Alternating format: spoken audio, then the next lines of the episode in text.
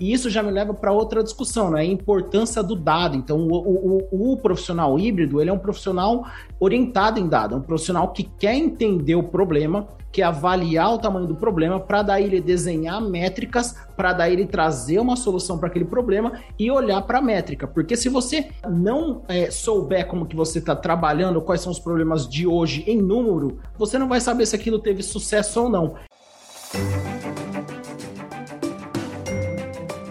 Os melhores papers publicados, interpretados a fundo por um time de especialistas em oncologia. Seja muito bem-vindo a mais um episódio do Clinical Papers Podcast.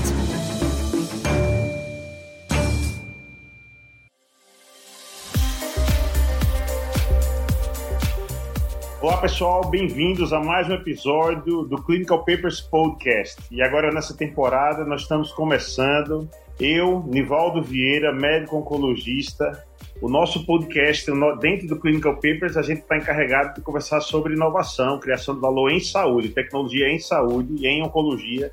Estou aqui ladeado com dois grandes amigos, o amigo Bruno Vance, e hoje, para começar nosso, nosso primeiro episódio, a gente convidou o Fábio Moraes, que está conversando com a gente direto do Canadá. O Fábio é radioterapeuta, ele está na Queen's University em Ontário e está conversando com a gente direto de Ontário.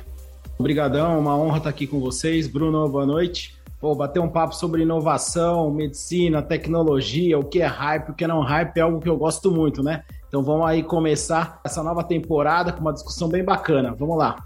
Para discutir o artigo de hoje, a gente escolheu um artigo conceitual, um artigo interessante, e a gente foi buscar no New England Catalyst. O artigo é um comentário, na verdade, que é Innovations in Care Delivery. O título do artigo é sobre Hybrid Physicians, and Hybrid Physicians Create Social Capital for Healthcare. E a gente tem alguns, alguns comentários, na verdade é um artigo somente conceitual, ele não é um trabalho randomizado, não é como a gente está acostumado a ver aqui no Clinical Papers Podcast, mas a gente, o que a gente tá, tem em mente é que é importante a gente fazer uma introdução sobre conceitos básicos de inovação, conceitos básicos de tecnologia dentro do sistema de saúde, para depois a gente conseguir aprofundar em conceitos mais é, elaborados, de inteligência artificial, de data analytics, etc. E a ideia seria pincelar um pouquinho sobre esse artigo o que seriam esses médicos híbridos, desde quando eles existem, como é que eles estão se desenvolvendo dentro do campo da saúde e como é que a gente se enxerga médico híbrido hoje em dia. Eu acho que eu posso comentar um pouquinho sobre é, até o porquê da gente ter selecionado esse artigo, né, Evaldo? Esse artigo, pelo menos para mim, quando eu li, ele trouxe uma validação muito interessante e ele estruturou uma forma né, de enxergar esses profissionais híbridos que deu nome às coisas e, e, me ajudou pessoalmente muito a entender o que é esse caminho, o que são profissionais híbridos e como eles se encaixam dentro desse ecossistema de saúde que está em plena transformação. Trazendo assim um pouco do, da introdução das primeiras partes assim, do artigo, né? Ele fala que existe um problema e que ao longo dos, das últimas décadas, né, a gente vem vivendo em todas as áreas, e a saúde não é diferente, uma transformação digital que vai redesenhando o cenário profissional em diversas áreas. Quantas vezes a gente não já ouviu essa pergunta? Eu acho que o Fábio, depois ele vai poder comentar sobre isso, mas a inteligência artificial vai mesmo substituir os médicos? Então, as pessoas têm essa, essa ideia, né, a transformação digital ela vai mudando como a gente se enxerga dentro da própria profissão. A pandemia de Covid, ela certamente acelerou mudanças em todo o mundo, né? É, e a gente percebe isso na saúde, né? Como a telemedicina, por exemplo, avançou a discussão e avançou o atendimento remoto e a forma como a gente faz saúde à distância, a gente viu que isso é possível né, e que tem muito valor. É, e a gente percebe né, que líderes né, de vanguarda, instituições que estão mais, mais à frente dessa discussão, elas já perceberam que o conhecimento médico tradicional ele não é mais suficiente para desenvolver esses sistemas que estão cada vez mais complexos. Né? Existe uma necessidade de redução de custo, de aumento de, de, eficácia, e aquele tradicional conhecimento médico que a gente tinha, ele não é mais o bastante. E para atender essa nova necessidade, surgem esses profissionais híbridos. Acho que essa é a provocação, grande provocação inicial do, do artigo, e ele vai falando depois o que são esses profissionais híbridos, é, como se fosse um Globo Repórter mesmo, né? O que comem, onde moram, como vivem os profissionais híbridos.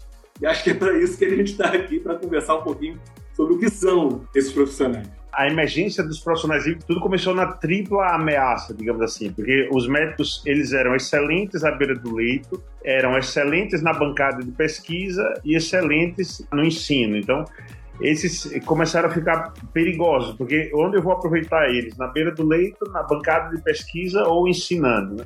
Aí é que esses médicos mutantes, eles, eles precisavam selecionar, eles, vocês vão ser assistenciais, vão ser pesquisadores ou vão ser professores. E aqui já começa a ter essa emergência das carreiras que ficou mais fácil, né? São, aqui é o mestrado, é o MBA, é o Research Fellow. É aqui onde começa isso que hoje está muito mais fragmentado e muito, existe uma, um discernimento muito maior em torno dessa carreira híbrida, mas ela começa lá atrás com a gestão de business, com a, a saúde pública. Essas interfaces elas iniciam lá atrás os mestrados para ensinar os médicos a serem professores. Então esse, essa interface ela inicia lá atrás e ela vai evoluindo ao longo da história. E hoje em dia a gente, a gente já tem carreiras duplas, digamos assim, em que médicos conseguem fazer faculdade de medicina e depois uma formação específica ou em tecnologia, em ciência teológica, ciências jurídicas. E aí sim a gente tem uma carreira híbrida inteiramente complementar, inteiramente dupla, digamos assim, e que, e que fazem os elos necessários para a entrega de valor que a saúde necessita, né? Os melhores papers publicados, interpretados a fundo por um time de especialistas em oncologia. A gente tem visto uma mudança muito grande né, na, na medicina, na oncologia. Isso ah, principalmente eu vejo por causa de quatro grandes problemas que adicionam ao que vocês falaram, né? Eu acho que o principal problema é que a medicina precisa se tornar mais precisa e acurada, e a gente tem trabalhado muito por isso.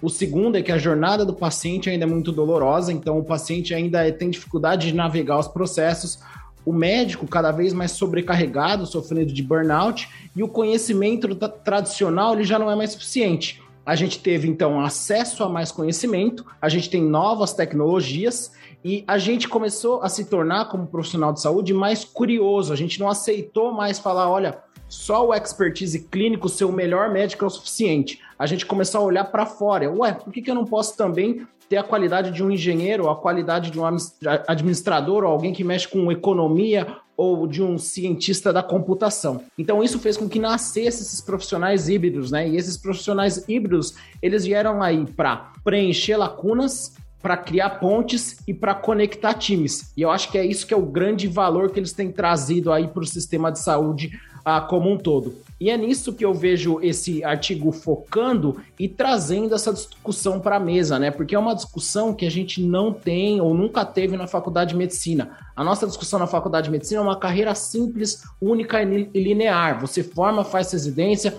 abre seu consultório, se der, você vai fazer um pouco de pesquisa, você vai ensinar um pouco se você estiver numa instituição acadêmica, chega com 70 anos, você vai aposentar e vida que segue. Mas hoje a gente vê que não é só isso. As coisas mudam rapidamente, a gente tem acesso a muita informação e a gente tem o médico tem esse anseio de aprender e de querer impactar em diversas áreas. Eu acho que a cada um de nós aqui a gente tem aí essa ideia, né? Se alguém aprendeu e consegue fazer isso, por que, que eu não consigo aprender e impactar usando o meu expertise clínico, sabendo as dores que eu tenho no consultório, no hospital e no meu dia a dia? E para que isso crescesse, essas grandes instituições que estão discutidas aqui no artigo, elas fizeram algo que eu chamo de cross-pollination, né? Que é começar a conectar com outras escolas, com outros departamentos, para que assim os profissionais criassem o que a gente chama de mais habilidades e se tornassem um profissional meio unicórnio, aonde você traz mais de uma qualidade, mais de um conhecimento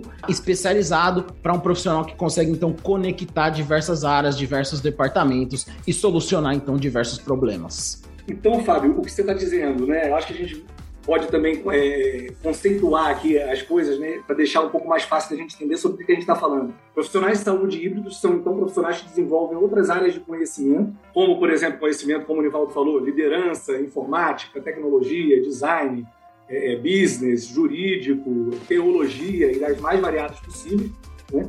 mas então são profissionais que olham para outras áreas, outras áreas do conhecimento e conseguem aprender outras linguagens e trazer o conhecimento dessas outras áreas e aplicar isso em saúde. E o que eu acho que esse artigo trouxe de muito interessante é essa expressão, capital social. Quando eu li isso a primeira vez, eu falei, bom, tem alguma coisa aqui e eu nunca tinha conseguido é, é, claro, né? Eu não estou no New England Journal of Medicine, mas eu nunca tinha conseguido fazer esse framework e, e fazer esse business case dos profissionais híbridos. E eu acho que essa, essa expressão capital social eu gostaria de explorar um pouco mais ela com vocês, porque eu acho que ela, ela não é tão óbvia e ela traz um significado muito interessante. O Fábio chegou a, a, a pincelar sobre isso, né? Que o autor chama de bonding e de bridging, e eu queria que a gente estressasse um pouquinho essa diferença, né? Que capital social é esse que a gente está falando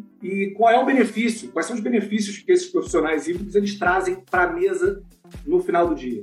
É muito interessante, Bruno colocou isso, acho que colocou muito bem, Bruno. Assim, eu queria contribuir um pouquinho a questão do capital social. Existe a necessidade, segundo o autor, né, e eu concordei muito depois que ele escreveu, eu não tinha tido esse insight ainda, mas o bounding é que é a, a ligação que existe dentro do mesmo grupo e o bridging é a ligação que existe entre grupos distintos. E o médico híbrido ele consegue fazer a ligação interna, né, é, que é o bounding, que é melhorar o elo que existe entre os membros do próprio grupo e o bridging, que é a ligação que existe entre os diversos grupos. Então, o médico que estuda também data analytics, ele consegue trazer o pessoal de dado para dentro da saúde e levar a saúde para lá ou, ou quem estuda teologia, ou quem estuda leis, enfim, esse capital social, essa melhor interação, o networking que faz circular o conhecimento, os valores, compounding and bridging é incrível e é esse o grande valor do,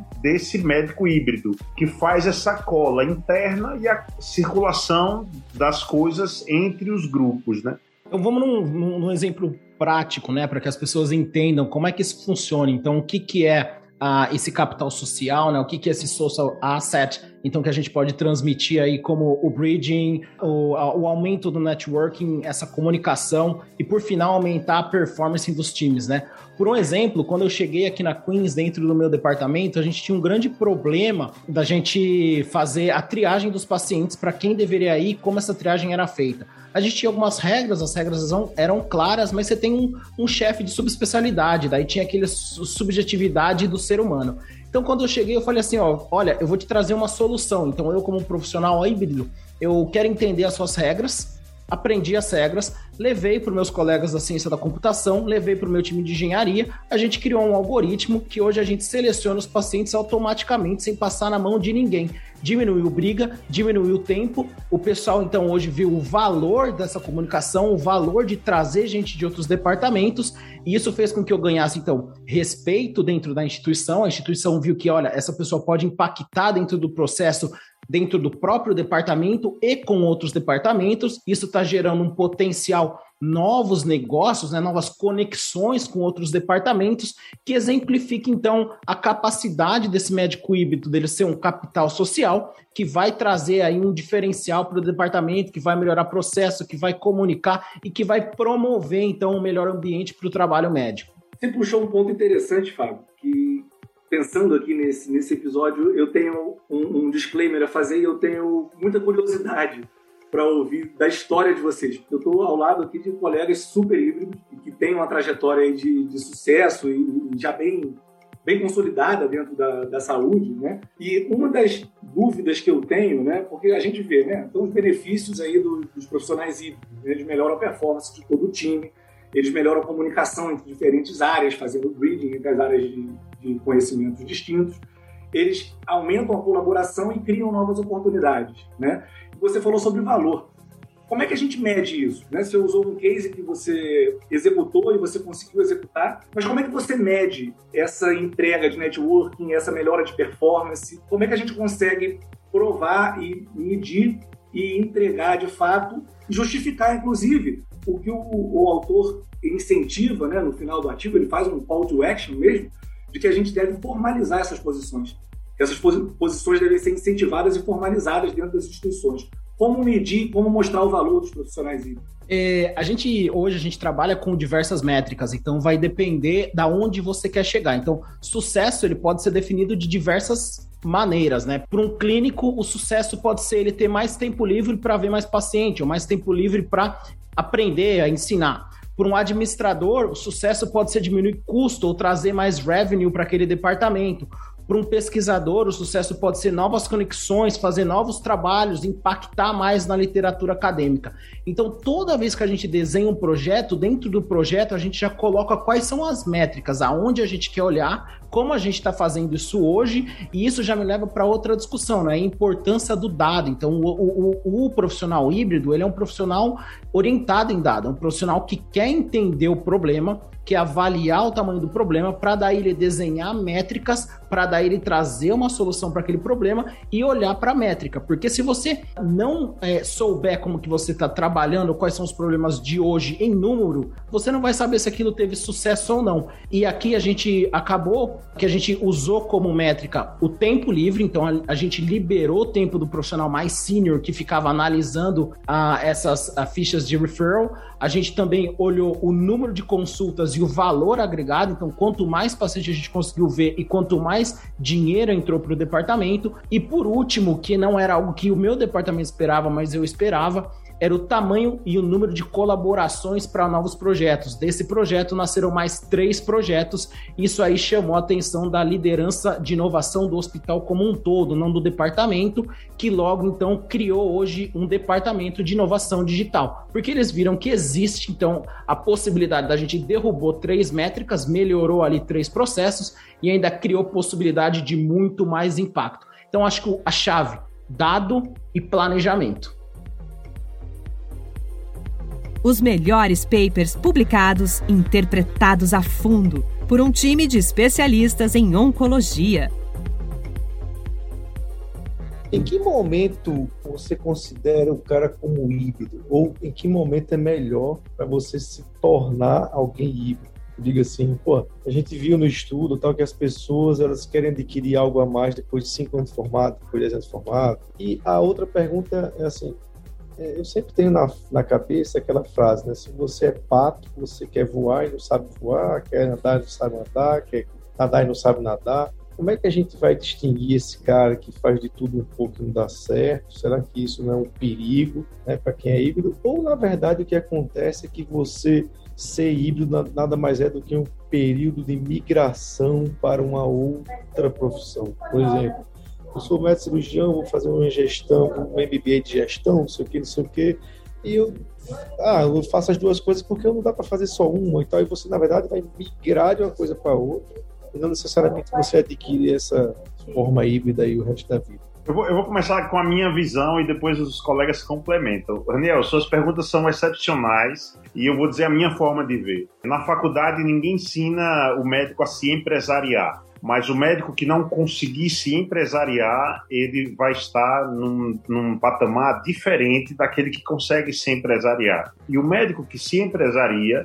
é um médico híbrido. O cara que consegue gerir as próprias finanças de uma forma inteligente, as próprias aplicações de uma forma inteligente, que ele entende conceitos empresariais sobre a própria carreira, ele avançou uma casa do que aquele que é um, um funcionário público a vida inteira. Eu, eu acho que é uma escala de cinza, eu não acho que seja preto e branco. É diferente da formalidade. O cara que faz o MBA, o cara que cursa a faculdade de sei lá, faz um curso formal no MIT e vira um programador e tudo mais, é uma outra coisa. Mas eu acho que existe uma escala de cinza em que o médico que somente opera e não entende nada de coisa nenhuma da carreira que ele está seguindo, ele vai ser muito mais um alvo de manipulação. Então eu acho que nos dias de hoje, o médico que não abriu o horizonte dele para todo o ecossistema e todo o universo em que ele está incluído, ele vai ser muito mais fácil de ser manipulado. Isso é, isso é o primeiro ponto. Então existe uma escala de cinza. E eu acho que a escala de cinza é que corre o risco de você achar que o cara é um pato porque ele voa mal, ele canta mal, ele dança mal, etc. Isso é um, ele nada mal. Isso aqui é uma, é uma forma de ver as coisas. Outra forma de ver as coisas é que o mundo é plural e que o mundo de hoje exige de qualquer profissional skills mínimos. Então, mesmo um vendedor de picolé, se ele não souber manusear um iPhone, ele não vai vender picolé no final do dia. Se ele não aceitar Pix, até o pobre do, do tomador de conta de carro tem que aceitar Pix hoje em dia, senão não consegue tomar conta de carro. Então, eu acho que faz parte do exercício da coisa. Né? Eu acho que existe uma escala de cinza envolvida nisso tudo. Esse é um ponto. Outro ponto é, você conseguir entrar no mercado de trabalho dizendo eu sou um gestor, me contrate como tal, você vai precisar ter cumprir formalidades. Tem que ter um portfólio, né, os casos, etc. É como eu enxergo. Mas para sobreviver no mundo de hoje, você não consegue sem certos skills, né? Os nossos filhos que o digam. As crianças todas acham que o mundo é touchscreen. Não, não pode ser tão binário, não. É, é como eu vejo. Eu queria até ouvir a opinião dos colegas. Eu queria dividir também como eu acho que eu descobri que eu tinha essa vontade de, de me hibridizar, depois que eu, que eu descobri essa palavra. Né? Mas eu acho que foi principalmente quando as pessoas começaram a me chamar de chato, porque eu comecei a entrar em áreas que não eram as áreas que eram esperadas para eu entrar, sabe? Então eu estava na clínica e eu começava a perceber que eu tinha que transcrever os exames de sangue durante a consulta. E aí, para transcrever os exames de sangue, eu tinha que descobrir a senha e o login do paciente, que ele já achava que eu, milagrosamente, já tinha aquilo em mão. E aí eu ficava ali uns 15 minutos pedindo a senha dele, ele me dava a senha, procurava, achava, não achava. Eu entrava e depois eu transcrevia aquilo. Eu comecei a falar, bom, não devo ser eu que agora no consultório tenho que fazer isso, talvez isso tenha que ser feito mais lá na entrada. Aí eu comecei a perceber, bom, tem 15 minutos ali que o paciente fica ali na recepção, ele fica me esperando e eu fico esperando ele. E aí, quando eu vou ver, a agenda está toda atrasada e ele estava me esperando e eu estava esperando ele também. Então, o que está acontecendo ali que é mais importante do que a gente se encontrar? Será que nesse momento, por exemplo, alguém não poderia já estar tá transcrevendo o exame? E aí depois a gente vai entender que nem faz sentido transcrever o exame para o prontuário. Em texto livre, um, um exame é, é, escrito lá, hemoglobina, leucócitos e plaquetas, aquela informação provavelmente nunca mais é utilizada. Né? Então, quando eu comecei a questionar algumas coisas assim, é, e eu, felizmente, tive pessoas que me incentivaram a buscar isso e a tentar ajudar no dia a dia, né? eu comecei a ver que esse conhecimento não era um conhecimento médico tradicional. E também, se eu começasse a adaptar na área dos outros, aí entra o que o Nivaldo está falando um pouco também de ter a credencial e de buscar uma formação sólida também em, áreas híbridas, né? Eu comecei a perceber, bom, se eu vou tentar interferir em sistemas se eu vou querer mexer na rotina de outros profissionais não médicos, é porque eu preciso também ter habilidades, né? E eu preciso estudar essas áreas para poder falar isso com propriedade. E um outro ponto, né, em cima do que o Raniel tocou, que é essa coisa do não fazer bem nada, é, eu li outro dia um, um comentário muito interessante sobre isso, que os profissionais híbridos eles sofrem mais da síndrome do impostor do que profissionais convencionais. E eu me identifiquei muito com aquilo. E ele explica, ele dá uma, uma razão interessante que é você começa a se comparar com pessoas que são mega especialistas na área, né? E aí você começa a ser cruel consigo mesmo, né? Eu começava a me comparar, né? eu fui para o MBA de Business Analytics e Big Data, e eu começava a me comparar com pessoas que eram programadoras, que eram economistas, trabalhavam em banco, e, e aquilo começou a me fazer mal. Eu falei, mas eu não sei nada disso, eu não sei nada disso. Mas aí depois, quando você olha para o lado, você é médico, você é oncologista, você sabe mais, talvez, do que a maior parte dos médicos e você pode interagir com essas pessoas. Eu acho que o objetivo é fazer perguntas não tão burras para o pessoal da TI e dos dados, né? E conseguir criar uma interface, criar alguma coisa ali. Clinical Papers Podcast. A medicina que você faz hoje pode não ser a de amanhã. Mantenha-se atualizado com o Clinical Papers Podcast. Queria entender como é que foi esse caminho para você, Fábio. Quando é que você descobriu que você queria ser, que você era um profissional híbrido? É, se você teve pessoas aí que, te ajudaram e se você já sofreu disso mesmo, de se comparar com pessoas que, que são é, é focadas na área que você está querendo se hibridizar e como você lidou com isso. Perfeito. Comentários importantíssimos, perguntas muito pertinentes. Então, primeira pergunta do, uh, do Raniel, né? É, eu acho que não tem momento certo, né? Não tem um momento certo para se hibridizar. Eu acho, na minha opinião, quanto antes melhor. Então, se você conseguir adquirir novas habilidades para sua carreira, quanto antes você fizer isso, melhor. Eu também acho que profissionais que não mudam, né, que não se atualizam no mundo de hoje estão fadados ao fracasso Aquele profissional que não entende que existe mudança e que ele tem que aprender e evoluir, vai ter problema daqui 5, 10 anos. É importante a gente lembrar que curiosidade e conhecimento nunca são demais, Lembrando que o nosso primeiro objetivo é ser um, um médico excelente. Então a gente tem que trabalhar nesse conhecimento para ser um médico excelente. Então, e como que a gente constrói um profissional híbrido, né? Primeiro ponto, nem todo mundo vai ser híbrido. Então tem gente que não nasceu para ser híbrido e não vai ser híbrido. A gente precisa de pessoas assim. Então isso é um ponto uh, importante. Eu vejo que as pessoas que querem ser híbridas aqui no meu departamento, ou até mesmo em grandes instituições, elas têm, a, como o Bruno falou, essa curiosidade e essa vontade de ser manobra de mudança. Aquela pessoa chata, entendeu? Aquela pessoa que não gosta de como os processos funcionam, que quer ver aquilo melhor, que quer trazer essa ponte, que é falar, pô, por que, a gente faz algo melhor? Eu tô perdendo meu tempo, o paciente perdendo o tempo dele. Segundo ponto que a gente precisa é de uma cultura. Então, uma cultura de liderança que promova inovação, que promova agilidade nos processos. Um terceiro ponto é mentoria. Então, pessoas que já entendem disso, que já passaram por isso e que podem aí te ajudar a crescer nesse caminho. E por último ponto, métricas, né? Então o Raniel perguntou: então como que a gente vai saber se esse cara aí só é um pato, não está entregando? Como que a gente vai saber se esse é mesmo um profissional híbrido? A gente coloca métricas. Então a regra é clara, a sua métrica é essa, essa. Você tem tanto tempo, entregou ou não entregou, você teve sucesso ou não teve sucesso na sua empreitada.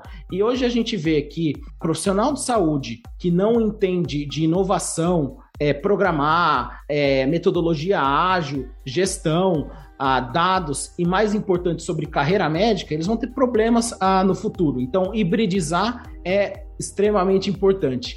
E por último, comentando a pergunta do Bruno, né, como que eu entrei nesse caminho? O turning point da minha carreira foi quando eu entrei no laboratório de pesquisa transnacional da Gallery Zade, na Universidade de Toronto, onde a gente trabalhava com metilação de DNA, e eu cheguei lá e depois de 10 anos, 15 anos estudando, eu era o cara mais burro do, do, do, laboratório. Todo mundo sabia mais que eu de ciências de dados, de biologia molecular, de métodos científicos de bancada. E assim, tinha aluno da undergrad lá que os caras começavam a falar coisa que eu não entendia. Eles pegavam, começavam a programar, analisar dados. E eu falei, meu, eu preciso aprender isso. Esse é o futuro da medicina. As grandes publicações todas aí baseadas em análise genômica, proteomômicas, metabolômicas, análise de big data e eu não sei como que isso funciona, eu não tenho entendimento nenhum de como esses caras criam esses heatmaps, quando, como eles criam subgrupos, como que eles analisam esse volume de terabytes de dado. Então eu fiquei um ano trabalhando para começar a aprender, para ser então talvez o segundo pior do laboratório, ou continuar sendo o último, mas que ainda entendi, conseguia discutir e fazer pergunta. E é isso, eu acho que o caminho é esse. E até hoje, hoje eu participo das reuniões com os professores da ciência da computação e da engenharia. Eu sou um mega expert na minha área, mas na área deles eu sou tô de fralda, eu sou um toddler, né? Eu não, não consigo aprender, eu não, eu não consigo é, discutir no mesmo nível que essas pessoas. E, e eu acho que o objetivo não é esse. O objetivo não é você ser melhor que eles, mas poder somar e conseguir aí fazer essa ponte. Então, assim, a, a gente vê que o, o, profissional híbrido ele vai se descobrindo ao longo do caminho, né? Quanto antes melhor, como o Fábio falou. Da maioria das vezes é na dor, né? É na dificuldade, é, é na, na, insistência, na persistência, na vontade de transformar e com aquela pulguinha atrás da orelha de deve ter uma forma melhor de fazer isso. E tem um ponto aí que a gente tocou também que é de cultura, né? E tem um pesquisador que é o Ricardo Capra que fala muito sobre cultura analítica, né? E ele fala que se o presente é digital, o futuro certamente será analítico. Então, saber medir, saber os dados, é, entender a importância de metrificar o que é sucesso, definir o que é sucesso, isso é super importante. E a gente sabe né, que dentro das instituições a gente vai ter graus diferentes de maturidade analítica e de maturidade de inovação. Isso acaba também que, às vezes, propicia e nutre esses profissionais híbridos, né? Ou se for uma cultura que não promova isso, né, acaba te colocando numa caixinha, tentando te botar numa caixinha e você fica incomodado e ou você se acomoda naquela caixinha ou você vai buscar novas oportunidades, né? Um dos pontos muito importantes que eu vejo assim no, no artigo é essa vontade e esse chamado por formalizar essas oportunidades.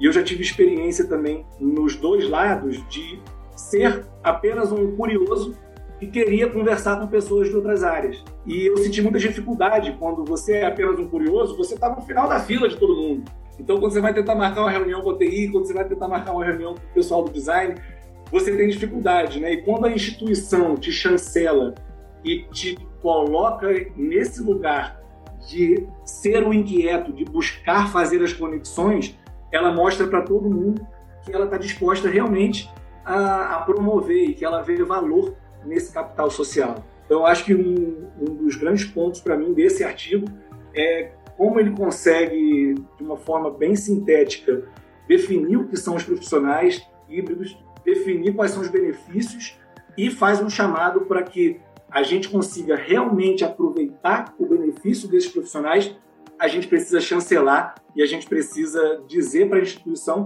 que esse é o caminho que a gente vai buscar para entregar mais valor. Perfeito. Cultura e educação, né? Eu acho que a cultura de ter uma instituição promovendo e apoiando esses profissionais híbridos e a educação formalizada. Então, começar a aprender essas novas habilidades na faculdade de medicina, na residência, no fellowship, na pós-graduação e etc. Para que aí você consiga pegar aquele ticket do final da fila e vá para o ticket do começo da fila. Especialmente porque a complexidade da medicina, especialmente em oncologia, ela só aumenta. E a pressão para a gente entregar um cuidado de valor, ela também só aumenta. Só para finalizar, para a gente ter uma ideia, hoje, nossa capacidade, quando a gente vai tomar a decisão, a gente só consegue associar ou raciocinar em cima de cinco fatores. Se tiver mais que cinco fatores, o seu cérebro, sem você perceber, deleta um e inclui o outro. Então, na complexidade que a gente tem dentro da oncologia, se a gente não tiver ajuda de dado, de analítico e de inteligência computacional, toda essa informação nova que está surgindo, ela não vai ser usada da melhor maneira, tanto para tomada de decisão dentro do, do sistema de saúde, dentro do hospital, quanto para o cuidado do nosso paciente. Então, hibridizar, como o Bruno falou, é necessário. Gente, eu queria agradecer e eu realmente achei que foi um episódio muito rico, assim, muito rico mesmo vocês falaram foi perfeito e eu queria só aqui, a, a deixar claro aqui que cada profissional híbrido vai ser híbrido na sua medida. É um trabalho de alfaiate realmente e cada um vai ser 30% é, oncologista de mama, 20% de pulmão e, e, e 70% de design de dados e, e 20% de, de data analytics, etc. É uma é, é uma alquimia que a pessoa vai construindo baseado no lugar onde está, na necessidade da instituição e no momento de vida em que se encontra. Então, realmente, não tem fórmula feita, vai da aptidão da pessoa, da instituição que se encontra, do momento histórico que, que acontece. É uma convergência de coisas, é uma alquimia que a pessoa vai se encontrando ali naquele momento. E eu acho que essa é a beleza. E é um convite à abertura de todos. Eu queria realmente concluir, agradecer, foi incrível, né? Foi muito bom. Muito obrigado, Bruno. Muito obrigado, Fábio. Incrível. Boa noite vocês.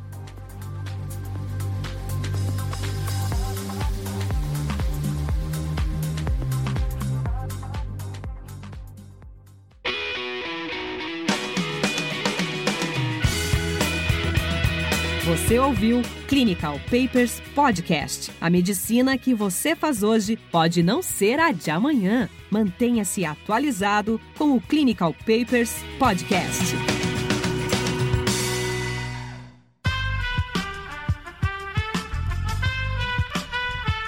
Esse podcast foi editado por Aerolitos Edição Inteligente.